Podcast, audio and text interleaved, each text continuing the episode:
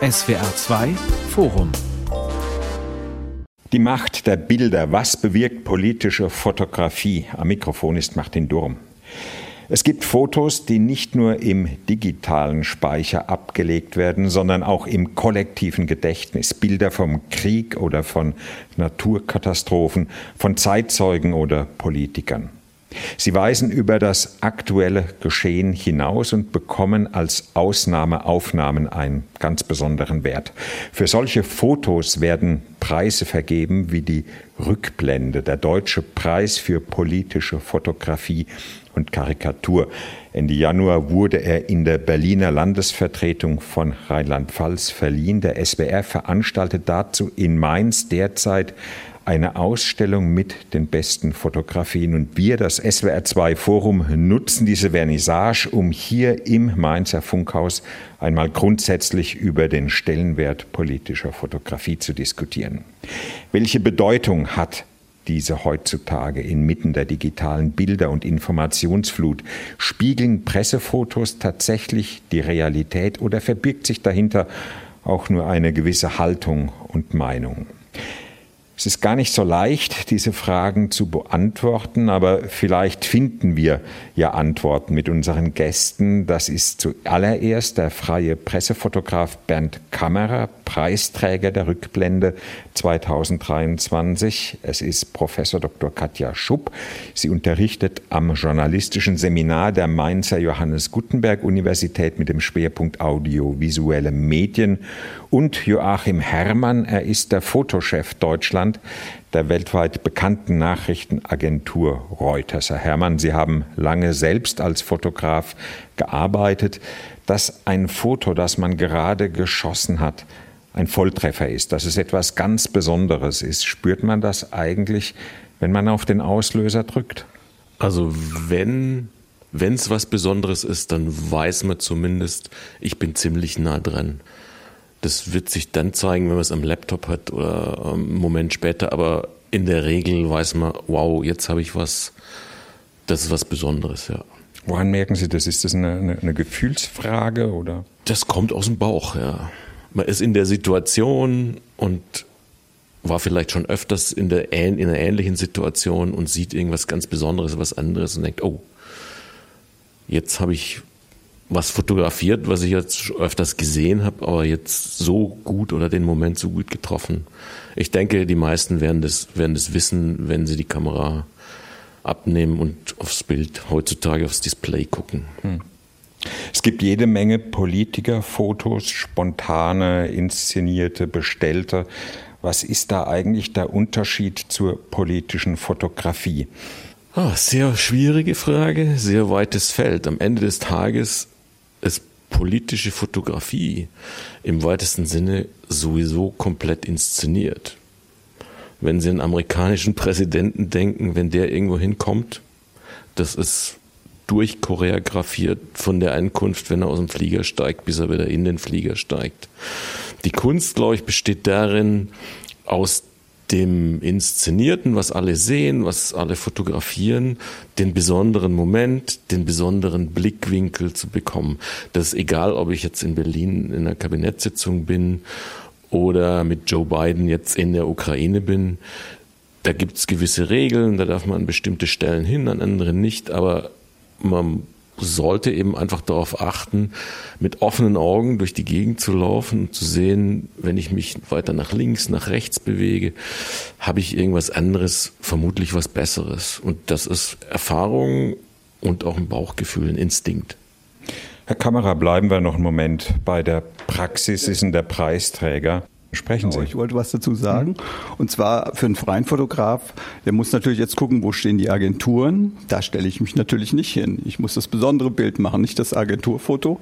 Und ich muss also einen anderen Platz mir suchen, wo auch was passieren könnte. Ne? Und das ist eigentlich für einen freien Fotograf erstmal ganz wichtig, weil was will eine Zeitung von einem freien Fotograf für ein Foto haben, wenn sie dasselbe Foto von zwei oder drei Agenturen bekommen? Ne? Also man muss schon darauf achten, dass man als freier Fotograf dann einen anderen Blickwinkel auf diese Situation bekommt. Hm.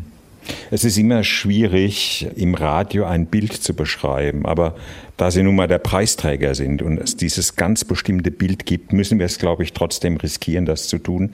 Sie haben den Rückblendepreis für ein Foto bekommen, das gar nicht so sehr ins Detail geht, keine überschaubare Szene, Menschengruppe wiedergibt, sondern eine, eine diffuse Menschenmasse in der Abenddämmerung Ja, auf ein dem Frankfurter atmosphärisches Römer. Foto, ja. Ein atmosphärisches Foto, ja, ja. Und das Entscheidende dabei ist, über dieser Menschenmasse ist fast wie so eine Lichtgestalt auf einem Bildschirm der ukrainische Präsident eingeblendet. Er steht da mit erhobener Faust über dieser Menschenmenge. Das Bild ist, ich habe mal nachgeguckt, aufgenommen worden am 4. März 2022. Russland ist wenige Tage vorher eine über Woche die vorher. Ukraine, über die Ukraine hergefallen, genau. Wie ist dieses Bild zustande gekommen? Wie haben Sie Ihre Position gesucht? Wie haben Sie das gemacht? Ich bin auf den, auf den Römerberg gefahren, habe mir die Situation halt angeguckt, gesehen, da vorm, direkt vorm Römer ist die Bühne, wo dann diese Live-Übertragung stattfand. Dann habe ich mir das aus der Nähe angeguckt und habe gedacht, na gut, wenn ich jetzt hier vor der Leinwand stehe, dann bekomme ich zwar den Herrn Selinski ziemlich groß, kriege auch noch schemenhaft den Römer im Hintergrund, aber das war mir zu wenig. Ich wollte ja zeigen, dass viele Menschen auf dem Römerberg sind und dann habe ich geguckt, umgeguckt auf dem Römerberg und habe gesehen, dass in meinem Gebäude am ersten Stock ein Fenster offen war. Da habe ich nachgefragt, ob ich von dort oben fotografieren könnte. Und der Herr war so nett und gesagt, ja gerne. Und dadurch konnte ich diesen ganzen Platz halt einfangen, plus die Paulskirche, der Ort der Demokratie im Hintergrund. Das war für mich sehr wichtig. Und auch noch ein bisschen so die, die Skyline. Ja, und die Dämmerung kam halt noch hinzu. Es hatte dann halt wirklich äh, alles gepasst. Und als zum Schluss der Herr Zelensky seine Faust reckte, war das für mich dann irgendwie das, das Foto. Es war halt technisch ein bisschen schwierig, weil diese Leinwand ziemlich überstrahlte. Aber ich habe es noch einigermaßen gut hingekriegt. Also man kann die Faust noch gut erkennen. Abgedrückt genau im richtigen Moment. Frau Schupp, Sie unterrichten audiovisuellen Journalismus. Jetzt wissen wir, wie man ein gutes Bild macht, aber was macht ein gutes Bild aus? Ein gutes Bild bekommt seine Bedeutung wahrscheinlich immer auch erst in der Rezeption. Also dass, ähm, dass es dieses gewisse etwas mehr hat, das, was Roland Barthes vielleicht das Punktum genannt hat, dieses kleine Detail, was ähm, dem Bild eine Bedeutung verleiht, die man eben nicht auf allen anderen Bildern hat. Ein interessantes Bild in dem Zusammenhang, was mir in den Sinn kommt, ist vom 1. Mai 2011. Ähm, die amerikanische Führungsriege sitzt im Situation Room in so einem kleinen Konferenzraum und wohnt den 40 Minuten bei, in denen Osama bin Laden ähm, aus seinem Versteck geholt wird. Und man sieht nicht, was die sehen, man sieht nur die Leute. Und Hillary Clinton hat ähm, die Hand vor den Mund geschlagen. Und diese Hand vor dem Mund hat unheimlich viel Interpretation ausgelöst, weil es ist die eine von den beiden Frauen, die eine emotionale Geste macht. Sie hat gesagt, ich hatte einen allergischen Husten. Ich habe einen Husten unterdrückt. Das ist am Ende egal, weil diese Hand ist vor dem Mund und scheint eine Form von Entsetzen angesichts dessen, was sie offensichtlich sieht, auszudrücken. Und es ist vielleicht diese kleine, diese kleine Geste, die dem Bild dann auch so eine Dramatik verleiht. Und das ist ein kleiner Moment, ein Unterschied, ähm, auch vielleicht einem historischen Moment beizuwohnen, der dann in der Rezeption einen Unterschied macht. An was appelliert dieses Bild? An den Verstand? Oder ist es zunächst mal das Gefühl, das da aktiviert wird? Speziell dieses Bild von dem Situation All diese Bilder, Ja. die so eine, ich sag mal fast ikonografische Bedeutung bekommen. Ja, also ich bin natürlich Professorin für audiovisuellen Journalismus, aber ich bin auch äh, Filmemacherin, habe dann mehr mit Bewegtbild zu tun und bin mit einem Kameramann verheiratet, mit einem sehr guten noch dazu. Und ich würde ganz klar sagen, Bilder sind Gefühl. Bilder sind Gefühl pur und deshalb brauchen wir die und deshalb funktionieren die auch in unserer Zeit so gut, weil sie ganz ungefiltert Emotionen hervorrufen können. Hm, Schock, Empörung. Schock, Empörung, Freude, Glück, Liebe, Zuwendung, ähm, Schrecken, auch das Grauen des Krieges. Das ist, ähm, wir haben viele Kriege auf der Welt und es gibt Kriege, die sind besser dokumentiert als andere. Und es ist ein gewisser Vorteil, wenn Fotografen die Bilder von Kriegen nicht nur aufnehmen, sondern auch verbreiten können, weil damit der Schrecken des Krieges zu den Menschen kommt. Das macht bewusst, was da passiert und das schaffen diese Bilder. Erleben Sie das als Fotochef von Reuters ähnlich, gerade jetzt? Wir haben es oft zu tun, ja auch im aktuellen Ukraine-Krieg mit einer ungeheuren Flut an Bildern, an Informationen. Wie sortieren Sie da? Wie entscheiden Sie sich da für das gute Bild? Krieg ist immer ein sehr, sehr schwieriges Thema, weil man sehr oft gar nicht darstellen kann, was es zu sehen gibt. Die Fotografinnen und Fotografen vor Ort, die sehen Dinge, die kann ich keinem meiner Kunden zumuten. Weil die sind so schrecklich, so grausam. Das würde auch niemand verwenden wollen. Ja, sie sehen das, fotografieren das teilweise, ich sehe das teilweise, aber das Publikum wird das nicht sehen. Man versucht, die Situation darzustellen, zu illustrieren. Wir hatten ein sehr gutes Bild von einer Hand in der Erde mit äh, lackierten Fingernägeln aus der Ukraine, was mir im Gedächtnis geblieben ist. Es muss nicht immer das ganz brutale, blutige Bild sein, sondern man muss eben erkennen können, wo das ist und dann ein bisschen drumherum. Das Sortieren das ist schwierig. Wir versuchen gerade im Momentan neben der reinen Kriegsberichterstattung wie Kanonen schießen, wie Panzer fahren, verstärkt an die Emotionen zu appellieren, indem wir Geschichten über Leute fotografieren. Also ein altes Ehepaar, das im Haus sitzt, wo kein Strom und kein Wasser fließt und wie die Holz holen im Wald oder was auch immer, wie die ihr Leben bestreiten. Das sind, das sind Geschichten, die immer mehr interessieren, unsere Kunden auch immer mehr nachfragen, weg von, von der brutalen Seite des Krieges. Herr Kammerer, wie geht es Ihnen als Fotograf, der Bilder schießt? Das ist ja im Grunde, was Sie hier gezeigt haben, was prämiert worden ist. Kein Kriegsbild, aber auch ein Bild über den Krieg. Zelensky auf dem Römer spricht zu den Deutschen auf einer Solidaritätskundgebung. Ich könnte mir vorstellen, dass unter diesen Menschen, die da zu sehen sind, Tausende mit ihre Smartphones gezückt haben, Fotos gemacht haben. Wie behauptet sich ein professioneller Fotograf in dieser ungeheuren Bilderflut heutzutage? Ja, wir versuchen ja eine Nachricht zu verkaufen und die Nachricht hier bei dem Foto war ja, dass der Herr Selinski um Unterstützung wirbt und das musste auf diesem Foto dann halt auch zu sehen sein. Ne? Und der normale Fotograf oder die Handyfotografen, die haben halt einen Moment festgehalten, dass sie halt teilweise auf, auf dem Römerberg waren, haben die Leinwand fotografiert, aber es ist ein, ein Foto, ein Andenken. Ne? Und mein Foto ist ein Foto, wo ich sagen würde, das ist, ist schon ein Stück Zeitgeschichte. Ne? Haben Sie manchmal Angst, dass die politische Fotografie durch die Smartphones, durch die Bilderflut entwertet werden könnte? Ich glaube, das ist ein riesengroßer Unterschied. Wir machen ja Termine. Wir gehen mit auf den Termin, haben schon praktisch den Termin im, im, Kopf, wissen, wie das Foto dann die Geschichte erzählt. Ne? Wir dokumentieren Zeitgeschichte. Das ist irgendwie was ganz anderes wie jemand, der mit dem Handy halt irgendwie einen Moment halt festhält, wo er gerade gerade ist. Der kann natürlich auch Glück haben, dass er eine schöne Atmosphäre hat. Ne? Aber inhaltlich, denke ich, ist es kein politisches Foto. Ich glaube, ein ganz wichtiger Unterschied zwischen Fotografien, das hat jetzt gar nichts mit dem Aufnahmegerät zu tun, sondern mit der Aufnahmesituation. Wenn ich als Fotograf bei einem politischen Termin oder auch bei einem anderen Termin, der politisch relevant sein könnte, gesellschaftlicher Termin, wenn ich da hingehe, dann trete ich mit den Leuten ja in eine Beziehung. Und es ist ein großer Unterschied, ob das eine professionelle Beziehung ist oder nicht.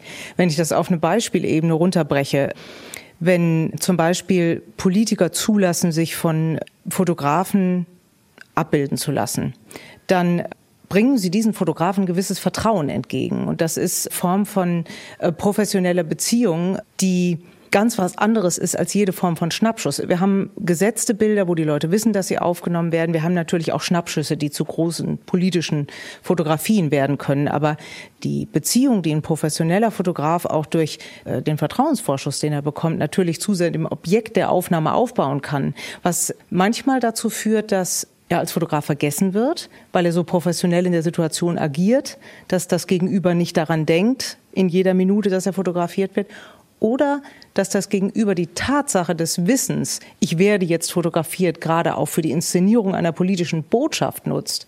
Das ist natürlich ein, ein, ein ganz wichtiger Punkt, der sich bei einer, ich sage jetzt mal, Amateurfotografie aus der Hüfte geschossen so in der Form nie einstellen kann. Trotzdem die Frage an Sie, Herr Herrmann, könnte es passieren, dass ein Handyfoto in einer bestimmten Situation dem Foto des Profis den Rang abläuft? Ja. Und Sie danach greifen? Sicher, klar. Haben Sie da ein Beispiel, wo Ihnen das passiert ist? Also ich müsste echt lange überlegen. Ich habe gerade so nachgedacht. Es gibt einfach Situationen, wo Politiker irgendwo hinfahren in eine Bäckerei. Der Scholz war diese Woche, glaube ich, bei einer Feuerwache und in der Bäckerei.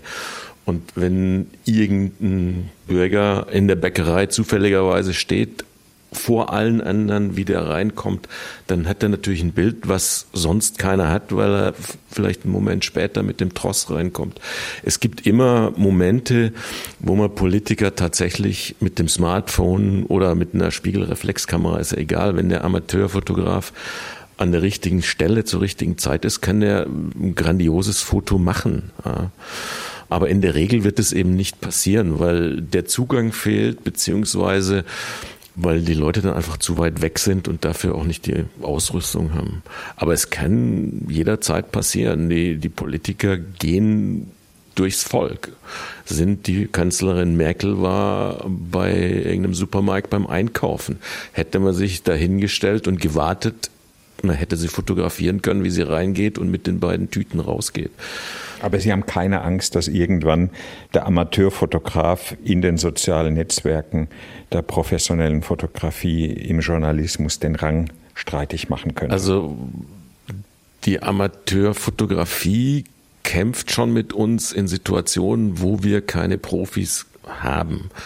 Das heißt, wenn wir Breaking News haben, irgendwo passiert was auf dem Land, wo ich, sage ich mal, keinen Fotografen sowieso habe und wo ich unsere Fotografen, sage ich mal, zwei Stunden dahin brauchen. Das heißt, dann muss ich gucken, wo kriege ich ein Bild her, weil unsere Kundschaft will natürlich sofort, so schnell wie möglich beliefert werden.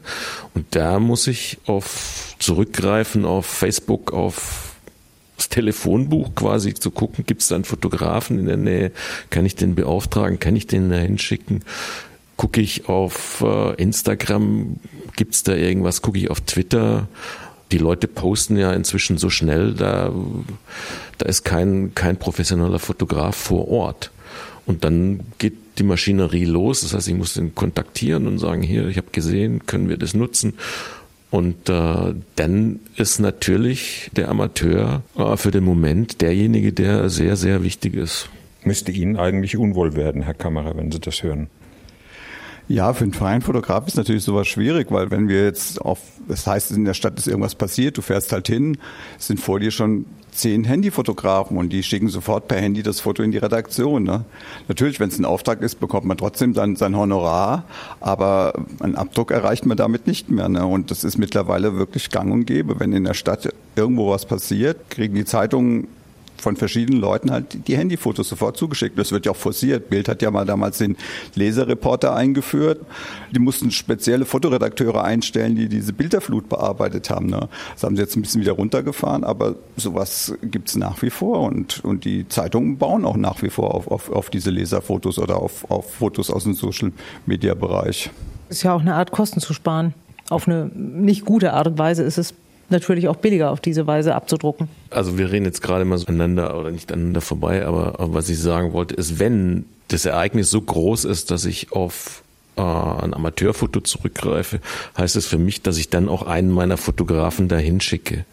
Das heißt, ich, ich greife nicht dann nur auf den Amateur zurück, sondern wenn ist das Ereignis so groß, dass ich sage, dann muss da auch noch jemand hin. Und wenn er eben zwei Stunden zu spät kommt, kommt er zwei Stunden zu spät. Aber als erstes Bild brauche ich einfach was Schnelles für unsere Kundschaft. Ja. aber wir haben einen Regionalzeitungs-, Lokalzeitungsmarkt, der in Deutschland einzigartig ist, aber extrem unter Druck steht. Und ähm, ich habe selber als lokal zeitungsfreie Mitarbeiterin angefangen und natürlich hatte die Zeitung Fotografen, aber es kam zu der Zeit dann halt auch in Mode, dass man sagte, du gehst doch auf den Termin, dann mach doch mal ein Foto mit.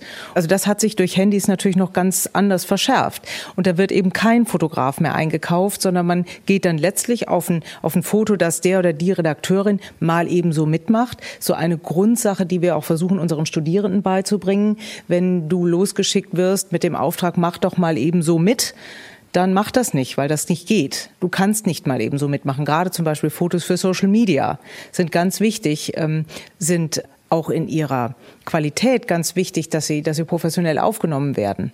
Und ähm, das zu vermitteln, auch ein Bewusstsein zu schaffen unter in dem in dem Druck, in dem finanziellen Druck, in dem Zeitungen sind, das ist unheimlich schwierig. Und ich glaube, da äh, da haben es dann durch die Verfügbarkeit der technischen Mittel Fotografen schon sehr viel schwerer, auch das Besondere ihrer Arbeit, sich dann wirklich auch monetär bezahlen zu lassen. Herr Kammerer, wissen Sie eigentlich, wo Ihr Foto das den wichtigsten deutschen Fotowettbewerb gewonnen hat, veröffentlicht wurde? Nein, das weiß ich leider nicht. Also es ist einmal also auf einer Honorarberichtung aufgetaucht, aber wo es genau jetzt veröffentlicht worden ist, weiß ich nicht. Ist das nicht ungeheuer frustrierend?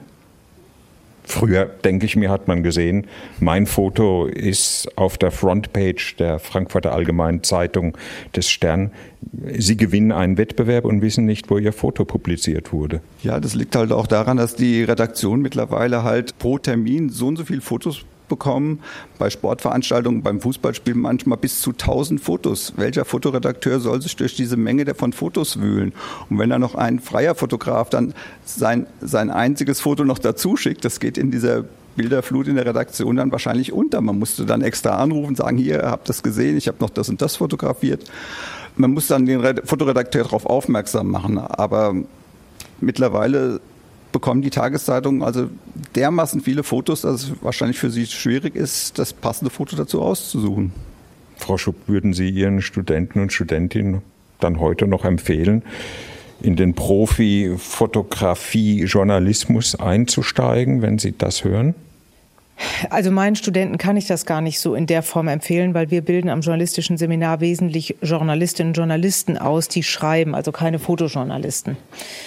Im Grunde genommen ist das ähm, graduell ähnlich. Also wir bilden Leute aus, die Journalisten werden wollen und es ist nicht einfach, heute als Journalist ein Auskommen zu bekommen, wenn man nicht eine Festanstellung zum Beispiel bei einem öffentlich-rechtlichen Sender bekommt oder bei einer, einer großen Publikation. Aber Trotzdem ermutigen wir natürlich unsere Studierenden, das zu tun, haben auch eine hohe Nachfrage nach den Studienplätzen und versuchen denen einfach mit auf den Weg zu geben, was es für professionelle Standards im Journalismus gibt. Und die gibt es auch im, im Fotojournalismus und versuchen dann auch deutlich zu machen, welche Grenzen man finanziell haben sollte, wie man das versuchen kann, als Freier zu überleben, welche Strategien es gibt, vielleicht auch ähm, faire Honorare einzufordern oder zu bekommen, was man tun sollte, was man nicht tun sollte. Aber das ist natürlich, ist natürlich nicht einfach. Es wäre jetzt natürlich ein leichtes Requiem auf die gute alte Fotografie und den Fotojournalismus zu singen. Das wollen wir hier nicht tun, führt, glaube ich, auch nicht weiter. Zumal, was mich immer wieder erstaunt, auch in der Vorbereitung zu dieser Sendung, sind diese Bilder, die einem selber im Kopf plötzlich auftauchen. Äh, Vietnam 1972 das Mädchen, das verbrannt auf einer Straße, auf einem Dorf außerhalb von Saigon, von Soldaten umringt, dem Fotografen regelrecht mit ausgebreiteten Händen entgegenrennt. Das reicht ja bis in die Gegenwart. Ich denke an das Bild des Vaters in seiner orangefarbenen Jacke, wie er im Erdbebengebiet in der Türkei sitzt, in den Trümmern seines Hauses und erhält die Hand seiner Tochter. Man sieht nur, wie sie aus den Trümmern rausragt. Das sind Bilder, die man einfach nicht mehr vergisst, die sich einfräsen. Ähm, funktionieren Bilder anders als Text? Weil am Ende ist es ja dieses eine Bild, dieses besondere Bild, das mir das eigentliche Ausmaß der Katastrophe wesentlich klarer macht als eine noch so lange Analyse. Ja, es, es, braucht, es braucht ein einfaches, klares Bild, was vielleicht eine sehr komplexe Situation so beschreibt, dass wenn du das anguckst, oh mein Gott, ähm, das muss jetzt kein Entsetzen sein, sondern es erzählt genau die, die Geschichte. Also vom Erdbeben ist das aktuellste Beispiel. Man sieht da nur eine Hand, man sieht einen Vater verzweifelt da sitzen und das, das erzählt und drumherum äh, das eingestürzte Haus. Das erzählt die ganze Geschichte. Ich brauche dann nichts mehr, nichts mehr weiter zu sagen. Und ich kann das nicht mit Worten so beschreiben, wie man sieht. Und das Foto unterscheidet sich für mich auch noch vom Film, weil wenn ich das filme und dann schwenke, dann wird es nie so kräftig wirken wie ein Foto. Das Foto, also für mich, deswegen bin ich auch in dem Business, das Foto bleibt da, wo es ist und es brennt sich eher ein, als dass eine Videosequenz sich einbrennt über längere Zeit. Video kann ich mich dann eine Zeit lang erinnern bis zum Ende des Jahres, aber dann ist, ist glaube ich, für viele Videos schwierig, dass man die nochmal aus dem Gedächtnis hervorruft. Aber wie gesagt, ich bin, ich komme aus der Still-Fotobranche. Videografen sehen das wahrscheinlich ganz anders. Ja, also ich war gerade schon dabei, so den Kopf zu schütteln, weil ich natürlich eher aus dem Bewegtbild dann auch ähm, darauf gucke. Aber die Frage ging ja nochmal dazu, wie unterscheiden sich Text und Foto? Und ein Foto kommt natürlich einer modernen Rezeptionssituation unheimlich entgegen. Ähm, wir haben natürlich eine Nutzung von äh, Medien, die häufig in Alltagssituationen erfolgt. Das äh, Mobiltelefon ist allgegenwärtig. Die Leute gucken das auf dem Weg zur Arbeit, wenn sie in der S-Bahn sitzen oder in der Pause. Und das ist, passiert alles auf diesem, diesem kleinen Bildschirm. Und da ist natürlich ein äh, Foto eine viel schneller verdaubare Botschaft auch eine emotionalere Botschaft, die leichter eingängig ist, als wenn ich einen Text durchlesen muss. Das heißt, ein modernes Rezeptionsmuster, das auf, auf eine schnelle Rezipierbarkeit ausgelegt ist, nicht in allen Fällen, aber in vielen, da kommen Bilder natürlich nochmal sehr entgegen. Deswegen gab es früher auch bei den Tageszeitungen öfters mal so ein Seitenfoto. Dann hat man ein Foto, das halt wirklich ein Eyecatcher war, groß aufgemacht. Und das ist auch mittlerweile gar nicht mehr so üblich. Ne? Die Zeitungen, also gerade die Lokalzeitungen, die drucken einfach meistens Fotos von Redakteuren, die dann halt mit dem Handy ein Foto, die legen gar nicht mehr den Wert auf so einen Eyecatcher. Ne? Die sagen halt, es muss ein Foto zum Artikel und das reicht dann. Das Foto muss praktisch den Text belegen. Mehr muss es nicht. Ja. Und früher hat ein Foto einen höheren Wert gehabt bei einer, bei einer Tageszeitung. Ich würde da widersprechen wollen. Also ich glaube, es ist eine Frage der Rezeption. Für die Print, für Print mag das stimmen, aber ja, ja, wenn wir ja über ja, aber wenn wir über die digitale Rezeption von von Text und Bild reden, dann ist, glaube ich, das das Foto wichtiger, weil es äh, die Aufmerksamkeit fängt, bevor ich mich dann dem Text zuwende. Ja, also ich gehe ja in eine Tageszeitung mit einer anderen Rezeptionshaltung dran als an ein digitales Medium. Eine Tageszeitung will ich lesen, aber bei einem digitalen Medium fängt mich vielleicht das Bild und das Bild ist gut und dann gehe ich auf den Text. Und da würde mich, es ist jetzt unkonventionell, dass ich die Frage stelle, aber darf ich?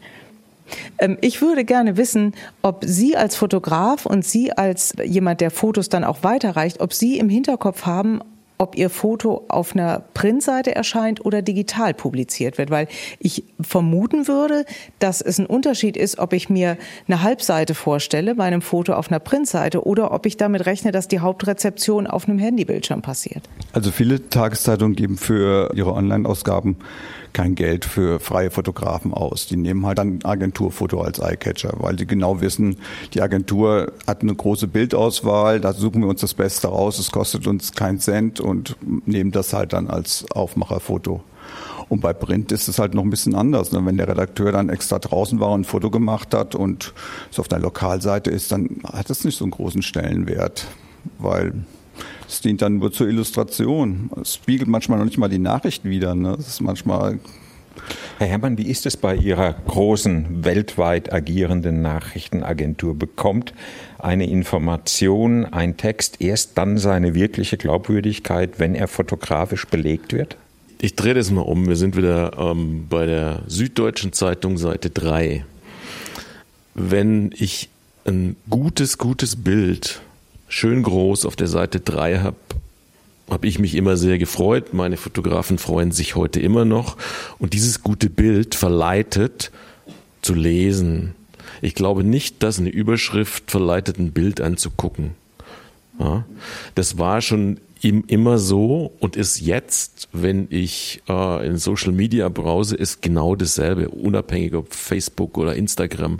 Ich scroll durch, bleib beim Bild hängen und wenn mich das Bild interessiert, dann drücke ich nochmal und lese, was drunter steht. Ich muss also online neben puren Schau nochmal extra meinen Daumen dahin bewegen, um, um den Text zu lesen. So, und dazu braucht's gute Bilder, wobei das für mich gar keinen Unterschied macht. Ein gutes Bild ist ein gutes Bild.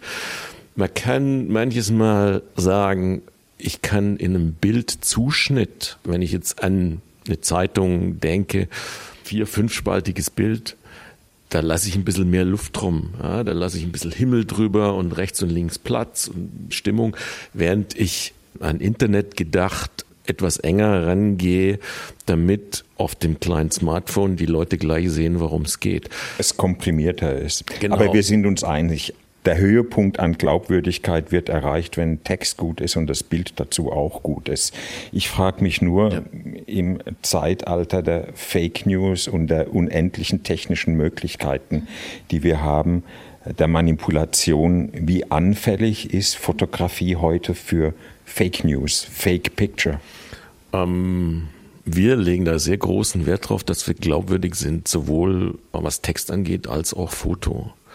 Es gibt wie prüfen Sie das? Es gibt klare, bei uns klare Regeln für Fotografen, wie man mit der Situation umgeht.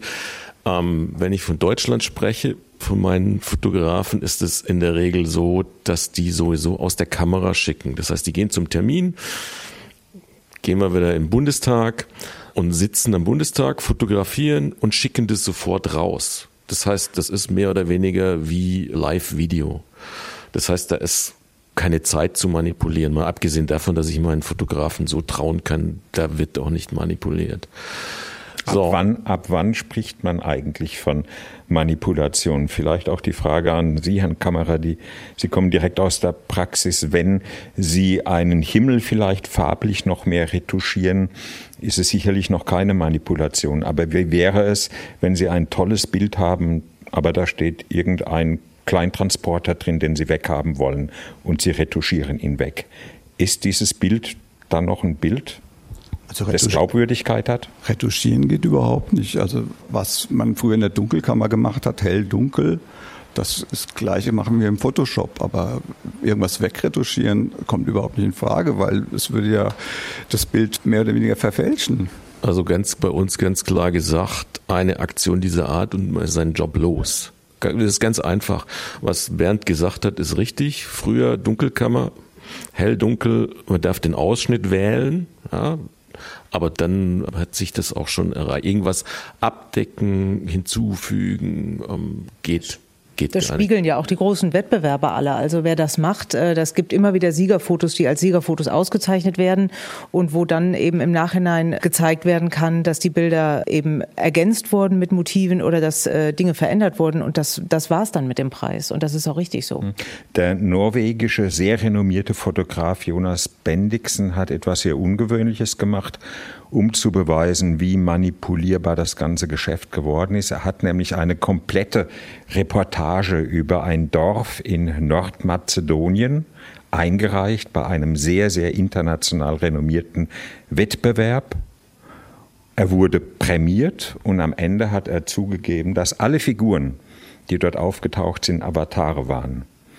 Ähm, wie sicher lässt sich eigentlich noch unterscheiden, was real ist und was nicht, wenn man dieses Experiment betrachtet, mit dem er große Erschütterungen in der Branche ausgelöst hat?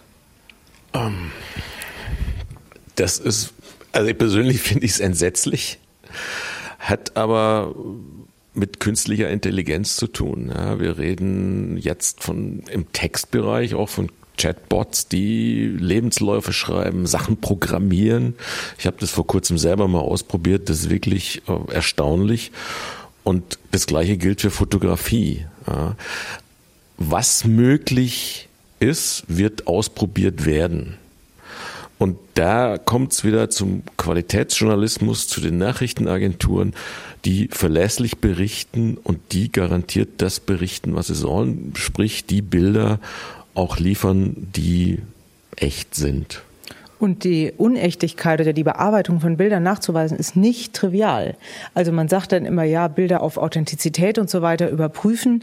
Aber wenn man zum Beispiel herausfinden möchte, ob ein Bild manipuliert ist, dann, es gibt eine ganze Reihe von Dingen, die man da machen kann, aber das führt auch immer nur bis zu einem bestimmten Punkt und dauert dann auch schon mehrere Stunden. Und man weiß das dann immer noch nicht, um auf dieses Bild vor dem Situation Room vom 1. Mai 2011 zurückzukommen, wo die ganze Präsidentenriege sitzt.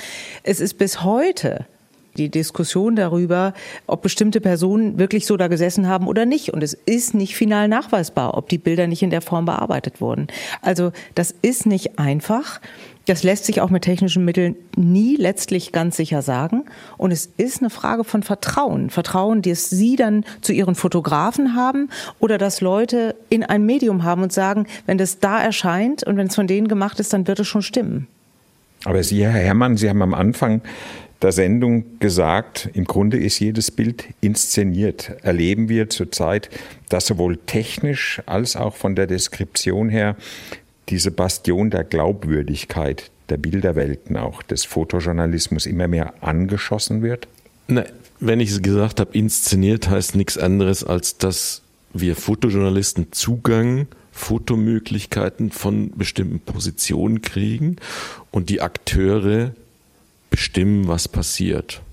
Deswegen sagte ich inszeniert. Ich kann nicht ins Kanzleramt gehen und sagen, ich laufe mal einen Vormittag rum und fotografiere da alles, was mir begegnet. Das funktioniert nicht. Aber wenn der Finanzminister ankündigt, die Steuern gehen runter, zeigen Sie ihn lächelnd. Ja. ja äh, wenn er sagt, die Steuern gehen hoch, zeigen Sie ihn mit darbendem Blick. Ich muss, ich muss so eine kleine Vorausschau treffen. Ja. Ich muss mir überlegen, was höre ich oder was sehe ich, was passiert gerade wie wird meine Kundschaft darauf reagieren? Was wollen die sehen? Wollen die nachdenklichen, lachenden, weinenden, äh, jemanden, der sich die Hände vors Gesicht hält? Was auch immer, da, das muss ich mir vorher überlegen. Ich schätze dann ab, was meine Kundschaft denn verwenden wird. Und so fotografiere ich hauptsächlich. Ich mache auch noch die anderen Situationen mit, aber das ist Hauptfokus. Aber es ist ja auch immer eine Form der Inszenierung derjenigen, die abgelichtet werden, weil die ja. natürlich genau wissen, je nachdem, welchen Fotografen man sich in Anführungsstrichen hingibt, das ist dann das Publikum, was auf einen wartet. Und insofern ist es ja schon inszeniert.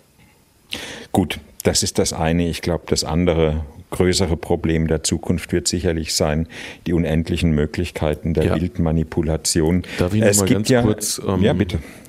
Also, wie gesagt, das Wichtigste für mich ist, ich arbeite mit Leuten zusammen, die ich kenne, mit denen ich lange zusammenarbeite und für Reuters zu sprechen ist, das meiste, was wir produzieren, produzieren wir derzeit live. Das heißt, wo der Fotograf ist, also wenn er jetzt hier wäre, hätte er schon zehn Bilder geschickt und hätte nicht mal einen Laptop mit, sondern schickt die Bilder aus der Kamera und das war's. Für Dinge, die jetzt wir auf Social Media manches Mal äh, anfragen, haben wir ein spezielles Team, Social Media Team, die äh, rechtlich sich mit der Sache auseinandersetzen, aber auch checken, ob das überhaupt funktioniert, ob das wahr sein kann. Ja, die, die Möglichkeiten sind viele und ähm, man kann nicht immer alles ausschließen, aber es gibt für im News-Bereich äh, sicherlich Situationen, gibt es da Fernsehbilder zu, gibt es andere Bilder, die Konkurrenzbilder und dann kann man vergleichen und sieht plötzlich, oh, das sieht ja alles ganz anders aus und da kann man mitarbeiten. Herr Kamera, weil schon Schindluder getrieben wurde mit manipulierten Fotos, gibt es ja immer wieder aus ihrer Branche Stimmen, die sagen, wir bräuchten so etwas wie einen Ehrenkodex für Fotojournalismus. Äh, Webseiten beispielsweise, wo sich Journalistinnen, Medien, Agenturen verpflichten, listen, dass sie sich diesem Kodex tatsächlich auch verpflichtet fühlen und sie dann auch identifizierbar sind. Was halten Sie davon? Ich halte das für richtig. Also ich, also als Bildjournalist hat man ja einen, einen Kodex. Ne? Also wie gesagt, man käme nicht auf die Idee, irgendwas zu retuschieren an einem Pressefoto. Man würde ja auch seine, Glaubwürdigkeit verlieren, wenn man jetzt anfangen würde, ein Foto zu verändern. Also ist undenkbar für, Frau für mich. Bräuchte man äh, so etwas oder bräuchte man womöglich sowas wie, auch das wurde schon vorgeschlagen, eine digitale Quellenkunde in den Redaktionen, also dass auf dem Bild dann so etwas wie ein QR-Code ist, auf dem man erkennen kann, wer es, wo es gemacht wurde, also wo im Grunde die Glaubwürdigkeit des Bildes so belegt wird, wie mittlerweile in einigen Reportagen und einigen Magazinen Texte belegt werden. Mhm. Ja, schwierig zu sagen, weil die Frage ist, wie würden Nutzer damit umgehen können? Und ich glaube, ein ethischer Code oder ein, Verhaltenscode ist als berufsständische oder professionelle Norm immer enorm hilfreich und enorm wichtig, so eine Art Qualitätssiegel. Aber das beansprucht der Journalismus, der ja erstmal auch für sich eigentlich keine geschützte Berufsbezeichnung ist, ja schon für sich. Und wodurch steht das? Das steht durch die Medien, für die wir arbeiten. Und zum Beispiel, wenn Reuters durch die Fälschung eines Fotos in die Schlagzeilen käme, dann wissen alle, was daran läge und dass das einfach nicht zu riskieren ist. Das heißt, ähm, braucht Reuters noch so einen Code? Ich glaube nicht. Die haben einen Ruf ähm, für sich. Wir haben, wir haben tatsächlich Abgesehen davon einen. habt ihr wahrscheinlich Also wir, einen. wir haben einen Code Ja. of Conduct, den kann Genau. jeder einsehen, der ist im Internet, da ist alles aufgelistet. Aber ich habe keine Ahnung, das sind sehr, sehr, sehr viele Seiten. Ja. Kulturskeptiker sagen, wir stehen am Anfang vom Ende der Dokumentarfotografie im Zeitalter von Photoshop und Selfie hat eigentlich die klassische Fotografie ausgedient. Dem würde ich widersprechen. Die klassische Fotografie ist und bleibt klassische Fotografie. Ist in der Regel von Profis gemacht, was man auch erkennen kann. Ähm, und wird immer über äh, dem, sag ich jetzt mal, Amateurbereich stehen. Ja, vielleicht im Lokaljournalismus vielleicht nicht, aber äh, ansonsten würde ich dem auch zustimmen. Ja, ich glaube, ähm, eigentlich die, die Tatsache, dass es immer mehr Bilder gibt, macht auch den Unterschied äh, relativ offensichtlich, was eine qualitativ hochwertige Fotografie ist und was nicht. Und ähm, ich kann das nur noch mal sagen, die Frage des, des Zugangs. Ob ich zum Beispiel einen persönlichen Termin bei einem Politiker bekomme, um Zeit mit dem zu verbringen und vielleicht Seiten in Porträts rauszukehren, die man nicht so sieht, dann ist immer noch die Frage der Freigabe und ist das nun Journalismus, Kunst oder Propaganda, kann man auch noch drüber diskutieren. Aber in den Zeiten der Bilderflut ist die professionelle Fotografie äh, relevanter, wichtiger und auch unersetzbarer denn je. Was sich nicht, und das ist für Fotografen schwierig, immer in den Möglichkeiten äußert, damit Geld zu verdienen. Das ist natürlich klar. Aber ein gutes Bild erkennen die Rezipienten. Herr Kammerer, müssen die politischen Fotografen, die in der Welt unterwegs sind, einfach nur so weitermachen wie bisher oder muss sich trotz allem etwas ändern? Was glauben Sie? Das kann ich jetzt einfach nicht so beurteilen. Also für, für mich heißt, heißt, dass ich so, so weitermache, wie ich bisher gearbeitet habe, dass die Sachen, die mich politisch interessieren, dass ich die weiter verfolge, dass ich die fotografiere und versuche halt auch, äh, dass die Fotos, also die Fotos zu vermarkten, dass sie auch dann gedruckt werden oder veröffentlicht werden.